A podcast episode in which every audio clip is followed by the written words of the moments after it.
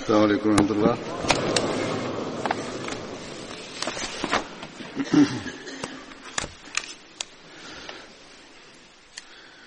أشهد أن لا إله إلا الله وحده لا شريك له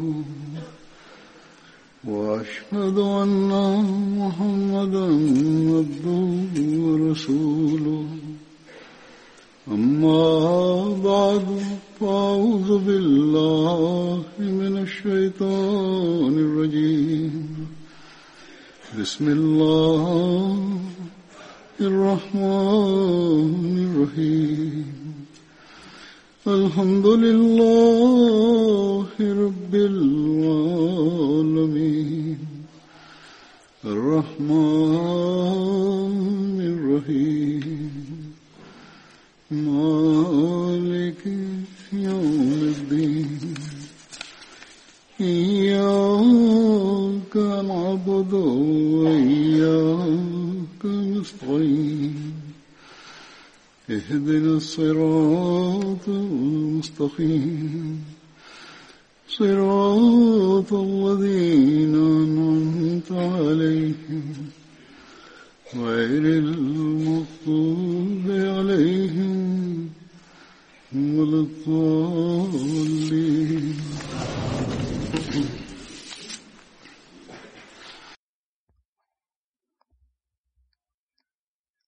Le compagnon de Badr que j'évoquerai aujourd'hui se nomme Rothman bin Maz'oun.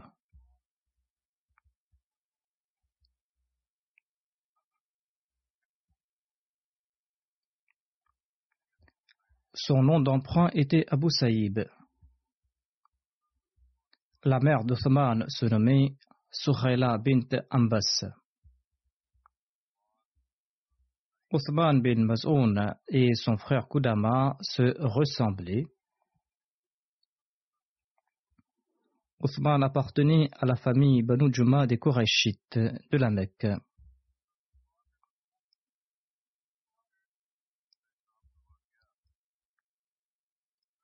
Ceci est le récit de l'acceptation de l'islam par Othman bin Maz'oun.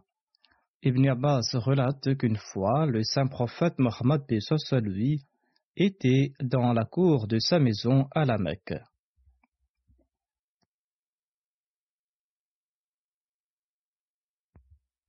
Othman bin Maz'oun est passé par là. Il a souri en voyant le saint prophète Mohammed sallallahu alayhi wa sallam. Et le saint prophète Mohammed lui a demandé s'il ne souhaitait pas s'asseoir. Othman bin Mazoun a répondu à l'affirmative et il s'est assis devant le saint prophète Mohammed. Le saint prophète, soit lui, conversait avec Othman quand soudainement il a relevé les yeux vers le ciel et il a regardé pour un instant le ciel. Ensuite, il a baissé le regard petit à petit, tant et si bien qu'il a commencé à regarder le sol vers sa droite. Le saint prophète Mohammed lui s'est détourné d'Othman pour regarder dans une autre direction et il a baissé sa tête. Le saint prophète Mohammed lui hochait de la tête comme s'il saisissait un point qu'on lui disait. Othman bin Maz'oun regardait toute la scène. Quelque temps après, le saint prophète Mohammed lui s'est libéré de sa tâche où il s'est libéré de l'action qu'il accomplissait ou de ce qu'on lui disait. Othman, quant à lui, ignorait la teneur de la conversation. En tout cas, lorsque le saint prophète Mohammed lui a saisi le point qu'on lui disait, eh bien, il a regardé de nouveau vers le ciel, comme pour la première fois. Ensuite, le saint prophète, soit lui, a suivi un objet du regard jusqu'à ce que l'objet disparaisse dans le ciel. Par la suite, le saint prophète Mohammed, lui, s'est tourné de nouveau vers Othman et il lui a demandé Othman a demandé au saint prophète Pourquoi devrais-je m'asseoir en votre compagnie? Othman a déclaré Jamais auparavant je ne vous ai vu accomplir l'action que vous avez accomplie aujourd'hui. C'était là la question qu'il avait posée au saint prophète Mohammed soit lui. Le saint prophète soit lui lui a demandé Que m'as-tu vu accomplir? Othman bin Mazoun a répondu je vous ai vu regarder vers le ciel, ensuite vers la droite. Vous avez regardé dans une autre direction et vous avez hoché de la tête comme si vous tentiez de comprendre ce que l'on vous disait. Le saint prophète Mohammed lui lui a demandé Est-ce que tu as ressenti tout cela? Othman a répondu à l'affirmative.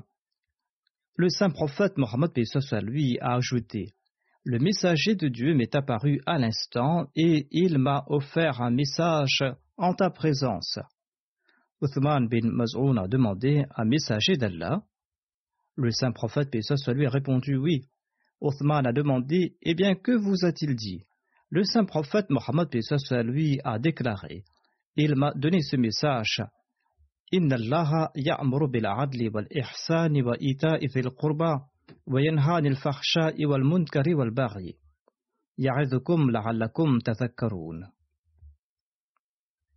c'est-à-dire, en vérité, Allah vous enjoint la justice et la bienfaisance envers autrui, et de donner pour sa cause comme on le fait à des proches parents, et il interdit l'indécence et le mal manifeste ainsi que la transgression. Il vous admoneste afin que vous preniez garde. Uthman bin Mazoun relate Dès cet instant, la foi a pénétré dans mon cœur. Et j'ai éprouvé de l'affection à l'égard du saint prophète Mohammed.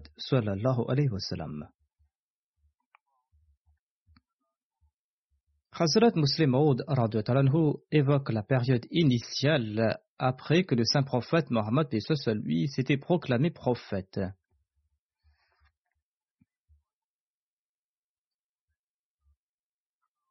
Il relate que durant cette période, Talha, Zubair, Omar, Hamza et Othman bin Mazroun étaient des compagnons très fidèles du saint prophète Mohammed lui. Ils étaient tous prêts à faire couler leur sang au lieu de laisser couler la sueur du saint prophète Mohammed lui. Sans nul doute, le saint prophète Mohammed lui a souffert durant treize ans. Il a confronté des difficultés et des tourments, mais le saint prophète Mohammed lui était serein car de parmi les Mécois, des gens doués d'intelligence et de compréhension, jouissant d'éminents statuts et empreints de taqwa et purs, l'avaient accepté. Désormais, les musulmans étaient une force reconnue. Quand quelqu'un disait du saint prophète Mohammed lui qu'il était fou, qu'Allah nous en préserve, eh bien son compagnon répliquait Si le prophète est réellement fou, eh bien pourquoi un tel qui est doué de compréhension, un tel qui est intelligent, pourquoi l'a-t-il accepté? Personne ne pouvait répliquer à cette question. Des écrivains occidentaux avaient remué ciel et terre contre le saint prophète Mohammed lui. Ils l'avaient critiqué à outrance, voire ils l'avaient insulté. Et cela perdure jusqu'à présent. Mais ils admettent qu'Abu Bakr était quelqu'un qui était empli d'abnégation. Certains écrivains occidentaux affirment comment celui qu'Abu Bakr a accepté peut-il être un menteur Étant donné que vous louez Abu Bakr, celui qu'il a accepté est sans doute digne d'éloge. Si Abu Bakr était empli d'abnégation, pourquoi aurait-il accepté quelqu'un d'avide? S'il était réellement empli d'abnégation, il faudra accepter que son maître aussi était empli d'abnégation. C'est là une grande preuve qu'il n'est pas facile de rejeter. Hazrat Muslim Maud a déclaré la même chose à propos du Messie premier l'Islam. Il déclare L'on dit du Messie premier l'Islam qu'il était un ignorant. Mais afin de répondre à cette objection, Allah a fait en sorte que le premier calife l'a accepté au tout début. Molvi Mohamed Hussein Batalvi faisait des éloges du Messie premier avant qu'il ne s'annonce prophète. Mais lorsqu'il s'est dit envoyé d'Allah, toute une communauté de lettrés choisis par Dieu a cru dans le Messie premier d'Islam. Ces lettrés étaient issus des ulémas, des personnes nantis et de ceux qui maîtrisaient la langue anglaise.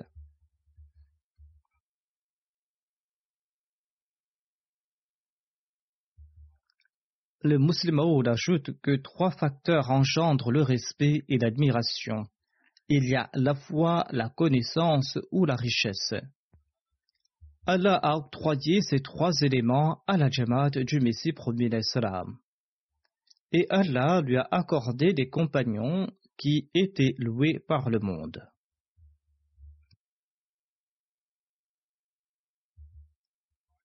Jusqu'à présent, les prescriptions médicales du premier calife sont utilisées par des médecins traditionnels non armadis et il commente à ce propos. En tout cas, les suivants du saint prophète Mohammed lui étaient issus de toutes les couches de la société et ils appartenaient à des familles notables.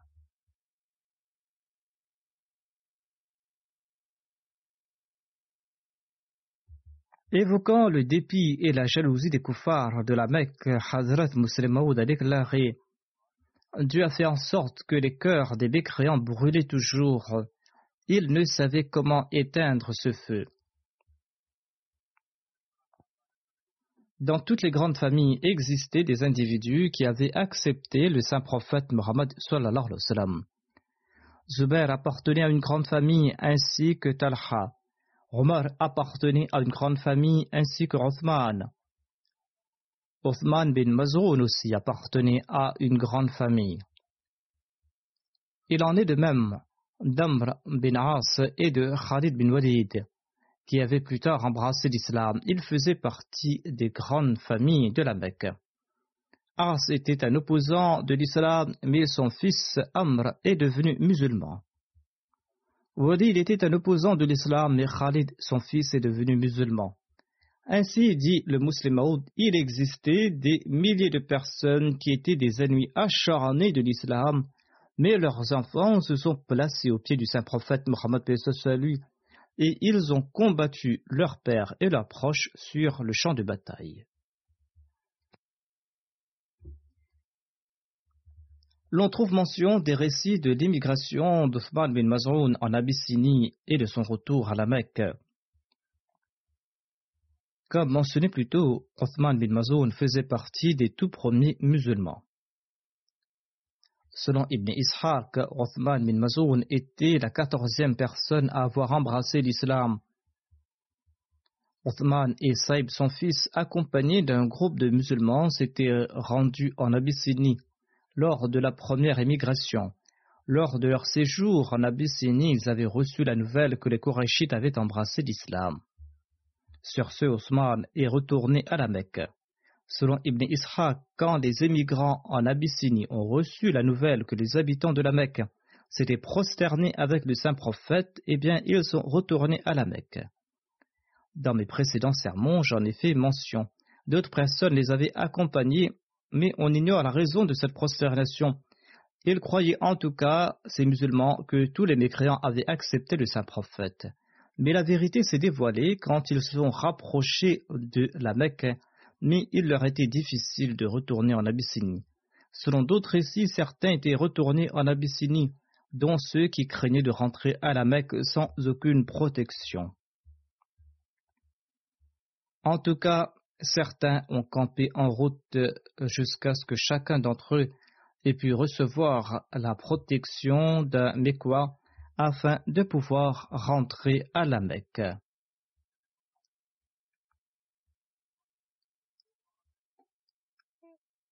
Ils attendaient de pouvoir recevoir la protection d'Amekwa avant de rentrer à la Mecque. Othman bin Mazroun avait pris quant à lui la protection de Walid bin Mourira. Selon Ibn Ishaq, Othman a pris conscience par la suite que le saint prophète Mohammed lui et ses compagnons étaient tourmentés et qu'ils étaient persécutés. Ils étaient persécutés tandis que lui, Othman, vivait dans la paix nuit et jour sous la protection de Walid bin Mourira, qui était un chef non musulman des mécréants. Othman s'est dit Je suis en train de vivre en paix sous la protection d'un polythéiste matin et soir, tandis que mes amis et mes proches sont en train de souffrir et sont persécutés dans la voie de Dieu. Certainement, il existe en moi des défauts. Voilà ce qu'il s'est dit. Ainsi donc, il est parti voir Walid bin Mourira et il lui a dit ceci. Ô Abu Abdeshams, Abu Abdeshams était le nom d'emprunt de Walid. Il a dit Ô Abu Abdeshams, j'étais sous ta protection, tu as assumé ta responsabilité. Mais je préfère à présent renoncer à ta protection afin de me rendre auprès du saint prophète Mohammed et soit lui. Car le saint prophète et ses compagnons sont pour moi des exemples. Walid était l'ami proche du père d'Othman. Walid a déclaré Ô mon neveu, peut-être qu'on t'a fait souffrir, ou peut-être qu'on t'a déshonoré en raison de la protection que je t'ai accordée. Othman a répondu Non, mais moi je suis satisfait de la protection d'Allah. Je souhaite sortir de la tienne pour jouir de celle d'Allah et je ne demanderai la protection de personne d'autre à part la protection d'Allah. Walid a déclaré Partons de l'enceinte de la Karba et annonce publiquement que tu renies ma protection, tout comme je l'ai annoncé publiquement que je te l'avais accordée. Tous les deux sont partis dans l'enceinte de la Karba et Walid a déclaré Voici Othman qui renonce à ma protection et qui l'annoncera au grand public. Othman a annoncé Il dit la vérité il a certainement tenu sa promesse et il m'a honoré de sa protection. Or, à présent, je souhaite jouir uniquement de la protection d'Allah. C'est la raison pour laquelle je renonce à la protection de Wadid. Sur ce, Walid est retourné.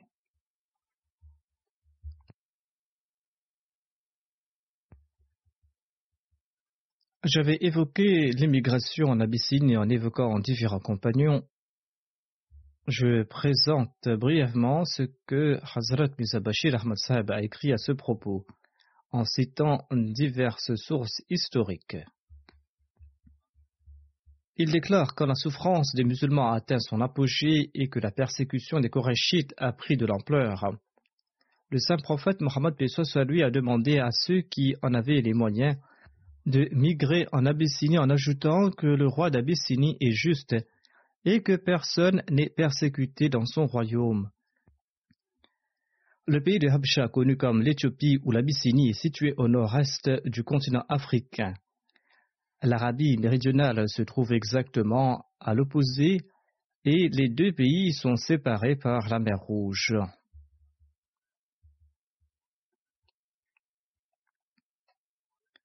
Il existait en ce temps-là en Abyssinie un État chrétien fort puissant dont le roi portait le nom de Négus. Ce titre est d'ailleurs utilisé jusqu'à présent, c'est-à-dire lorsque l'auteur a écrit cela. L'Arabie entretenait des relations commerciales avec ce pays. Le nom propre du Négus de l'époque était Ashrama. Il était un roi réputé pour son équité, son intelligence et sa puissance. Quand les malheurs des musulmans se sont aggravés, le saint prophète Mohammed lui a demandé à ceux qui en avaient des moyens de migrer en Abyssinie. Ainsi, au cours du mois de Rajab, en la cinquième année de son prophétat, onze hommes et quatre femmes parmi les musulmans ont immigré en Abyssinie sous les directives du saint prophète Mohammed lui.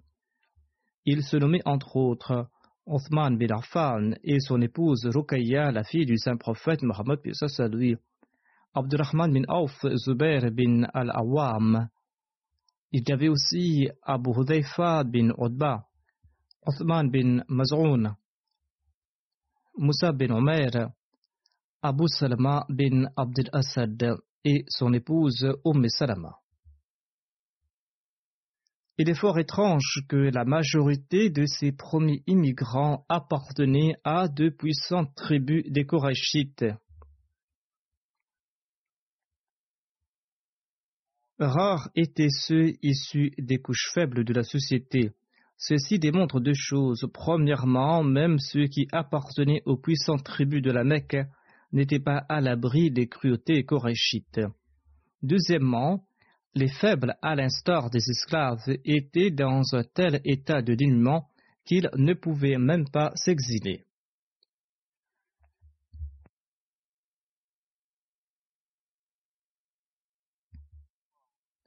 Hazrat Moussé Maud a relaté cet incident selon son style.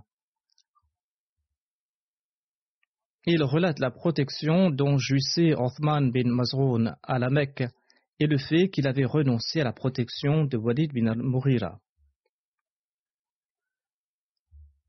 Il avait donc renoncé à la protection de Walid.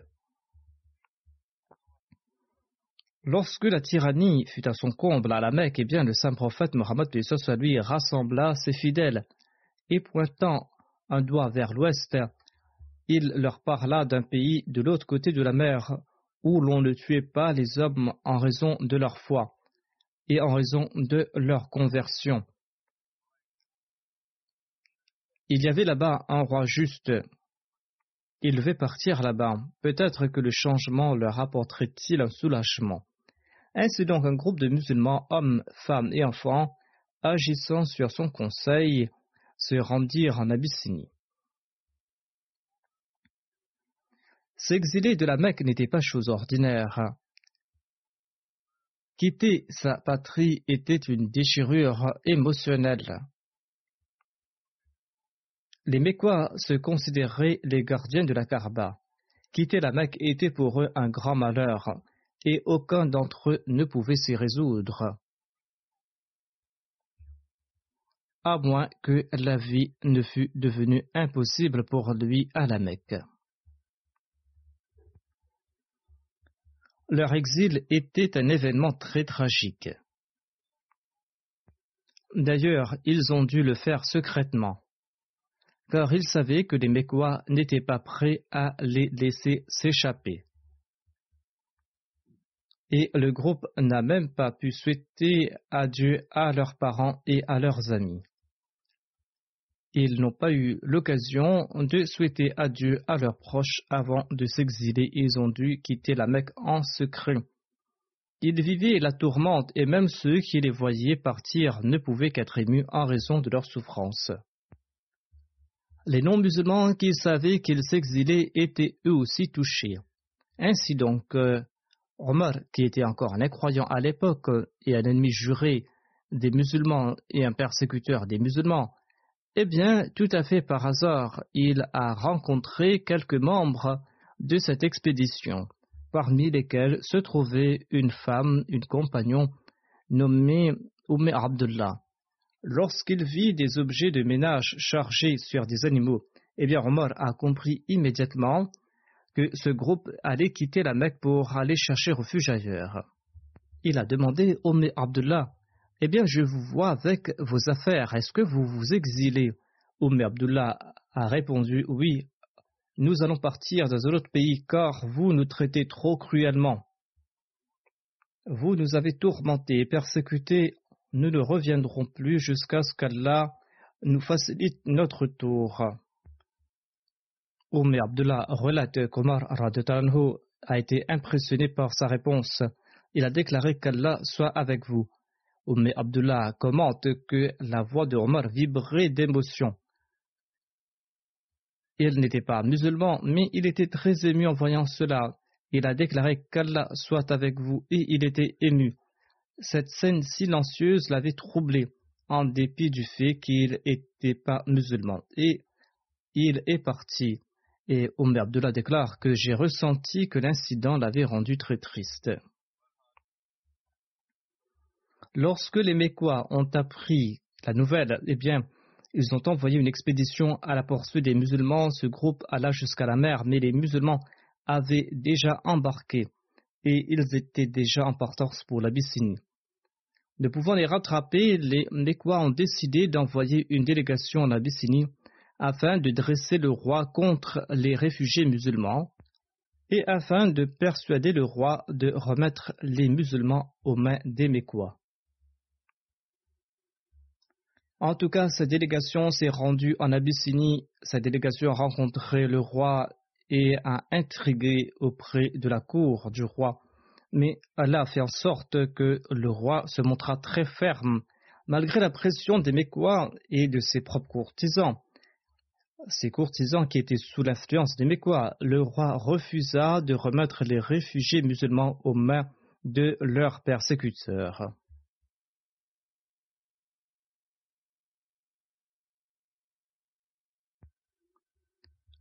Ainsi, la délégation rentra déçue et les Mécois tentèrent de trouver un autre moyen pour forcer le retour des musulmans de l'Abyssinie.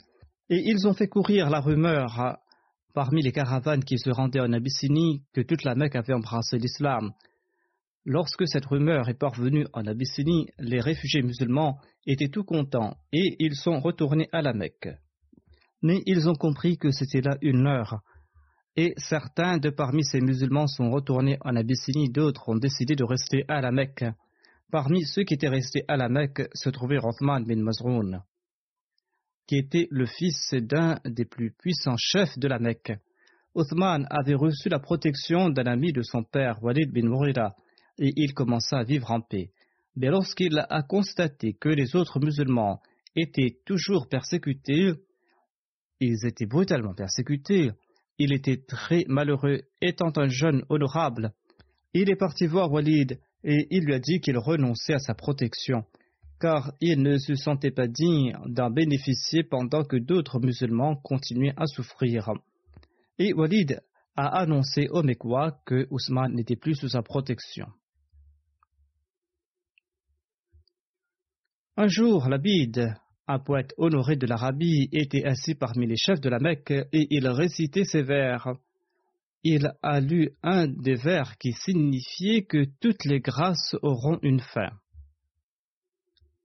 Osman l'a contredit en disant que les grâces du paradis seront éternelles. L'Abid, qui était un grand notable, a perdu patience et il a déclaré Ô Korachites, vos hôtes n'étaient pas insultés de cette façon autrefois. D'où vient cette nouvelle tradition? Pour apaiser la bide, un homme de l'assistance s'est levé et a déclaré Ne fais pas attention à ce fou. Othman a insisté sur le fait qu'il n'avait rien dit à la légère. Il a dit J'ai dit la vérité. Et sur ce, un Korachites a bondu sur Othman et lui a porté un coup qui lui creva l'œil ou qui a enflé son œil. Walid était présent et il a assisté à cette scène. Il était l'ami de son père et il lui avait accordé sa protection. Ayant été l'ami intime du père d'Othman, il ne pouvait supporter qu'on traitait ainsi le fils de son défunt ami. Mais puisque Othman n'était plus sous sa protection officielle selon la coutume arabe, eh bien, il ne pouvait plus prendre parti et il ne put rien faire. Et il s'est adressé à Othman et lui dit Ô fils de mon ami, tu aurais épargné ton œil si tu n'avais pas renoncé à ma protection puissante. C'est-à-dire que si tu étais sous ma protection, tu n'aurais pas ainsi souffert mais tu as laissé ma protection et tu as subi cette blessure. Othman a répondu J'attendais ce moment. Je ne me lamente pas sur la perte d'un œil, car l'autre œil attend le même sort.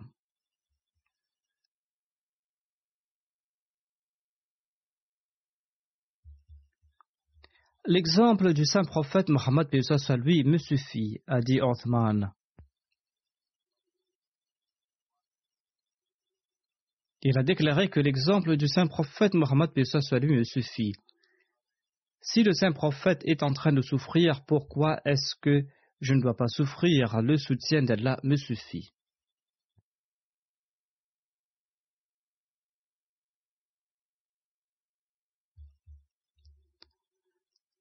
Je mentionne ici l'incident entre Othman bin Mazroun et le fameux poète arabe Labid bin Rabia consigné dans les recueils de l'histoire.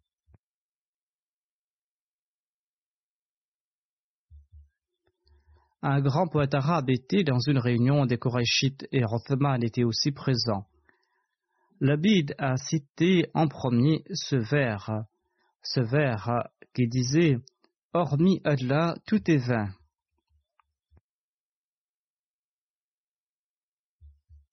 c'est-à-dire hormis Allah, tout est vain. Othman a répondu Tu dis vrai. Et l'abid a continué Or, toutes les faveurs sont vouées à disparaître. Othman a répliqué Ceci est faux. Les gens ont regardé dans la direction d'Othman et ont demandé à l'abid de reprendre son couplet et Othman a de nouveau confirmé le premier vers et il a répudié le deuxième en disant que les faveurs du paradis ne connaîtront pas de fin. L'Abid a annoncé au Korachites Naguère, il n'y avait pas pareille effronterie dans vos séances, et un sourd dans l'assistance s'est tenu debout, et il a frappé un coup de poing ou une claque à Othman sur l'œil, et l'œil d'Othman est devenu bleu ou s'était tuméfié. Les gens de l'assistance ont déclaré Othman, tu jouissais d'une forte protection et ton œil était à l'abri de cette blessure. Othman a répondu La protection d'Allah est meilleure et plus honorable. Et mon deuxième œil souhaite aussi souffrir de la même façon. Il m'incombe de suivre le saint prophète Mohammed et ses suivants. Walid lui a demandé en quoi ma protection te faisait-il souffrir? Othman a répondu J'ai besoin de la protection d'Allah et de la protection de personne d'autre. Telle était la foi de ces personnes. Ils ressentaient une douleur pour leurs amis. À savoir pourquoi devraient-ils jouir de la protection des autres quand ses compagnons étaient en train de souffrir En raison de l'amour qu'il éprouvait pour le saint prophète, paix soit lui, il ne voulait pas que ce dernier souffre alors qu'il vivait en paix. Il souffrait aussi en voyant la grande persécution que subissaient ses compagnons. Hadrat Maud a déclaré que Osman bin Mazoun a offert cette réponse car il avait entendu et il avait lu le Saint-Coran. Il connaissait les enseignements euh, de l'islam. À ses yeux, les poèmes n'avaient plus aucune importance. Voir l'Abid, le poète, embrassa par la suite l'islam et il adopta lui aussi la même position. Un jour, le calife Omar a demandé à un gouverneur de lui envoyer les tout nouveaux vers composés par les poètes les plus fameux. L'Abid avait déjà embrassé l'islam à l'époque et il envoya quelques versets du Saint-Coran à Omar.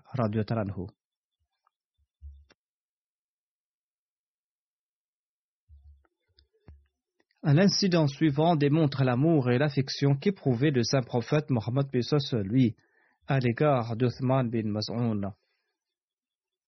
Quand Othman bin Maz'oun est décédé, le saint prophète Mohammed lui l'a embrassé et le saint prophète Mohammed lui avait des larmes aux yeux. Quand Ibrahim, le fils du saint prophète Mohammed lui est décédé, eh bien, l'envoyé d'Allah a déclaré devant sa dépouille Il est parti en compagnie de mon vertueux ami Othman bin Mazroun. Mon fils est parti en compagnie de mon vertueux ami Othman bin Mazroun. Ci-dessus est le récit de l'immigration d'Othman bin Mazoun à Médine, accompagné de Rudama bin Mazoun, et d'Abdullah bin Mazoun et de Saïd bin Othman. Ils ont tous logé chez Abdullah bin Salma Ajlani quand ils sont arrivés à Médine. Selon un autre récit, ils auraient logé chez Izam bin Madiya. Mohammed bin Omar Waqidi relate que tous les hommes et toutes les femmes de la famille de Mazoun avaient immigré à Médine et aucun des leurs n'était resté à la Mecque. Omme Allah relate que lorsque le saint prophète Mohammed lui et les émigrants sont arrivés à Médine, eh bien les Ansars souhaitaient qu'ils logèrent chez eux. Et ils ont tiré au sort, et Othman bin Mazoun a résidé chez Umayala. Le saint prophète Mohammed lui avait établi un lien de fraternité entre Othman bin Mazoun et Abu Haytham bin Tihan. Othman avait émigré à Médine et il avait participé à la bataille de Badr et il était le plus fervent adorateur de Dieu. Il jeûnait durant la journée et il veillait la nuit en prière. Il réprimait ses désirs et il se tenait à l'écart des femmes. Et il avait demandé la permission au saint prophète Mohammed soit lui d'abandonner le monde et de se castrer. Mais l'envoyé d'Allah le lui a interdit. Ces faits sont mentionnés dans l'ouvrage Asadul Rabba.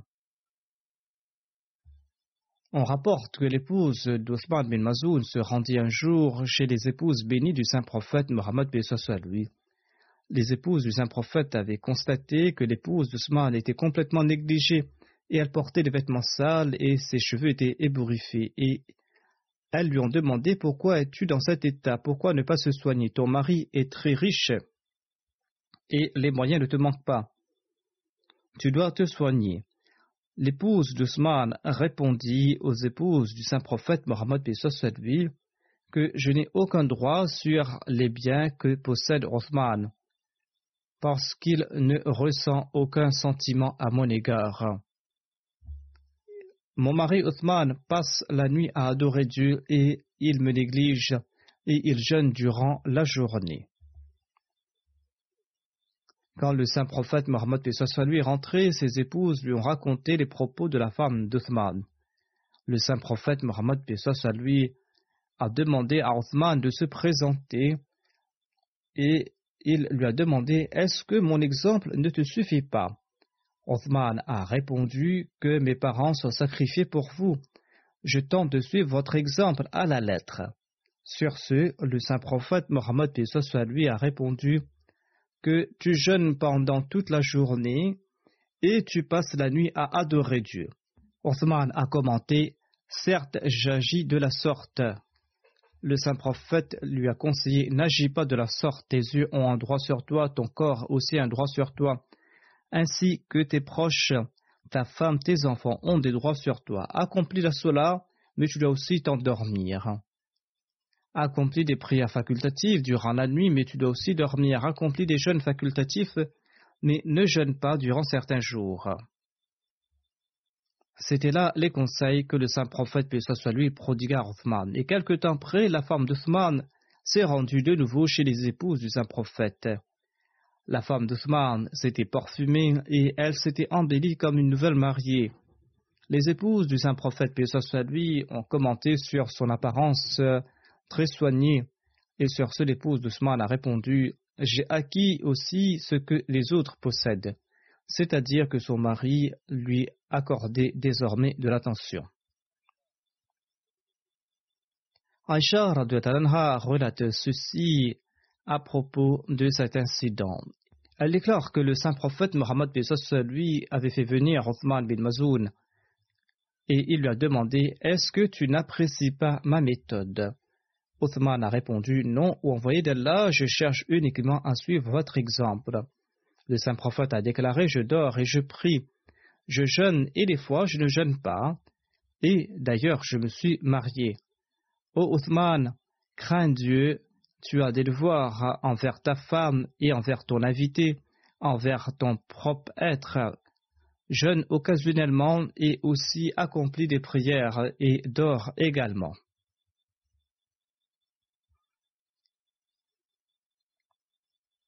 Hazrat Mizabashir Ahmad Sab a déclaré en citant Al-Bukhari que Sa'ad bin Abi a rapporté ceci. Uthman bin Mazoun a demandé l'autorisation au saint prophète de se séparer complètement de ses femmes, mais il ne lui donna pas cette permission. S'il lui avait permis, alors nous étions également prêts à le faire, c'est-à-dire nous étions prêts à nous castrer afin de supprimer nos désirs.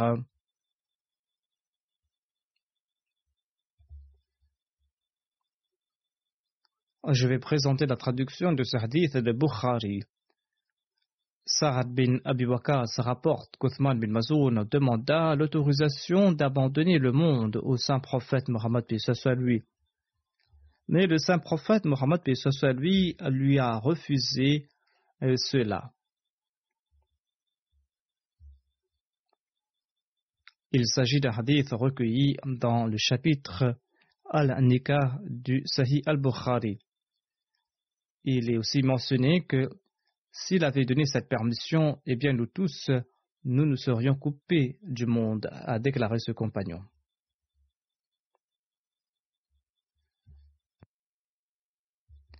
Hazrat Mizabashir Ahmad Sab ajoute Othman bin Mazoun faisait partie de la tribu des Banu Juma il était de nature soufie, il s'était interdit l'alcool depuis l'époque de l'ignorance. Même avant d'embrasser l'islam, il ne consommait pas de l'alcool. Et quand il a embrassé l'islam, il a voulu abandonner le monde. Mais le saint prophète lui avait interdit cela en disant que l'islam interdit le monachisme. L'islam enjoint de profiter des bienfaits de ce monde et de ne pas oublier Dieu l'exalter. Il faut toujours garder Dieu à l'esprit.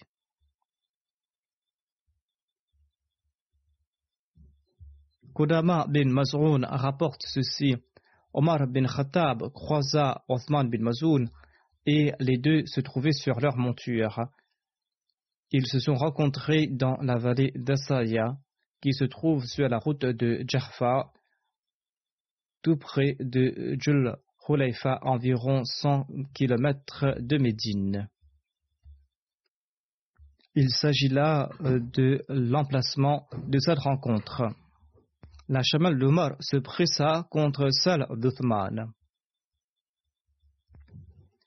Le saint prophète Mohammed lui se trouvait loin devant Othman bin Masoun s'exclama en s'adressant à Omar Ya khalqar fitna, tu m'as causé du tort. Lorsque les montures se sont arrêtées, Omar bin Khattab s'est approché de lui et lui a demandé Ô Abu Saïb, qu'Allah t'accorde son pardon. Par quel nom m'avais-tu appelé?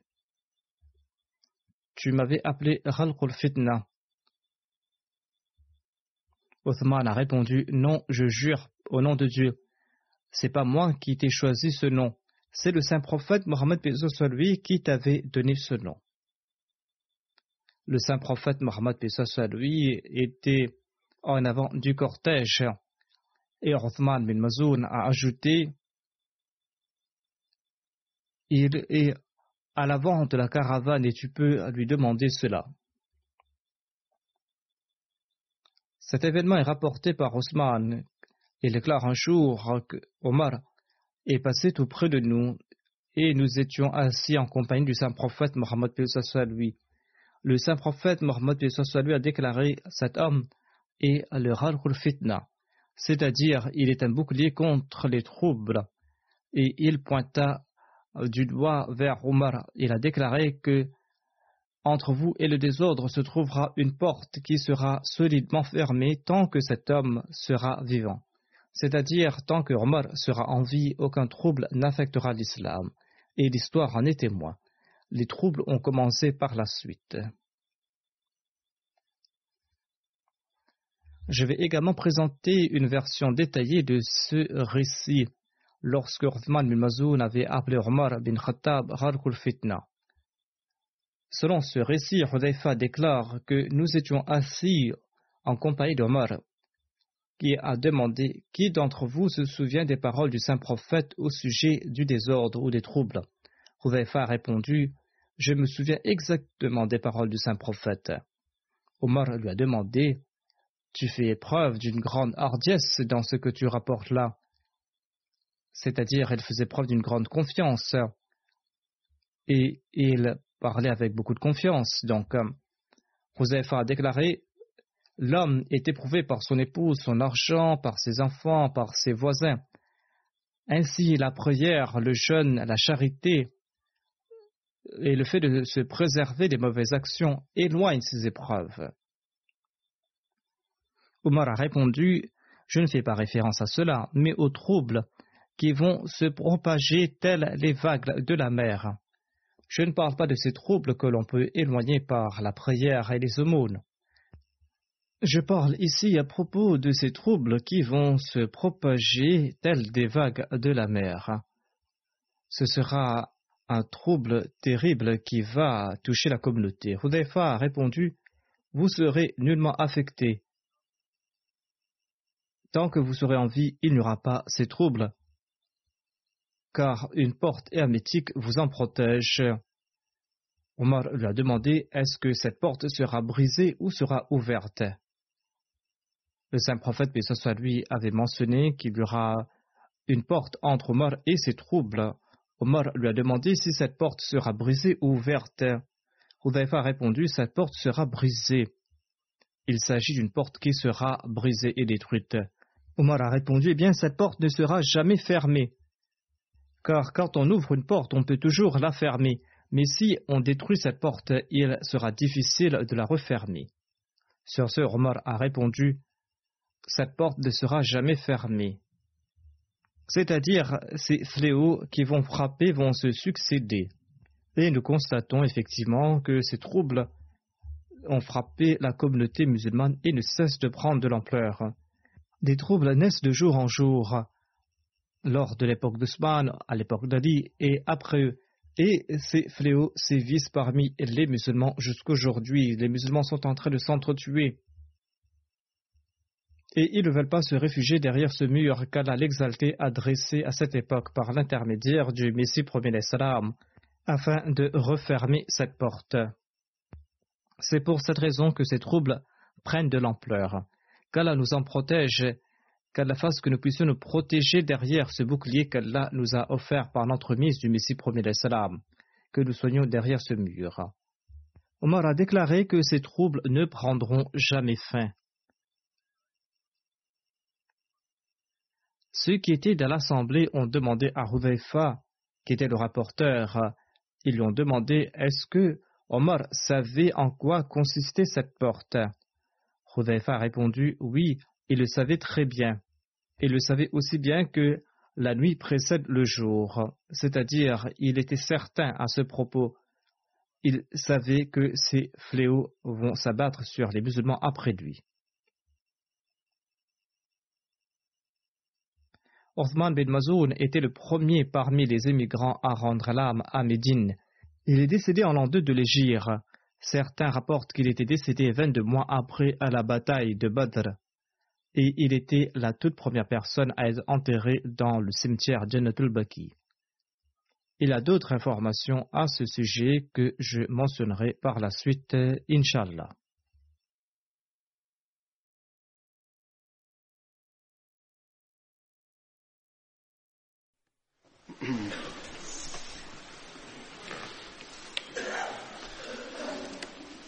الحمد لله الحمد لله نحمده ونستعينه ونستغفره ونؤمن به ونتوكل عليه ونعوذ بالله من شرور أنفسنا ومن سيئات أعمالنا. من يهده الله فلا مضل له ومن يضلل فلا هادي له. ونشهد أن لا إله إلا الله. ونشهد أن محمدا عبده ورسوله. عباد الله رحمكم الله. إن الله يأمر بالعدل والإحسان. وإيتاء ذي القربى وينهى عن الفحشاء والمنكر والبغي يعظكم لعلكم تذكرون. اذكروا الله يذكركم وادعوه يستجب لكم ولذكر الله أكبر.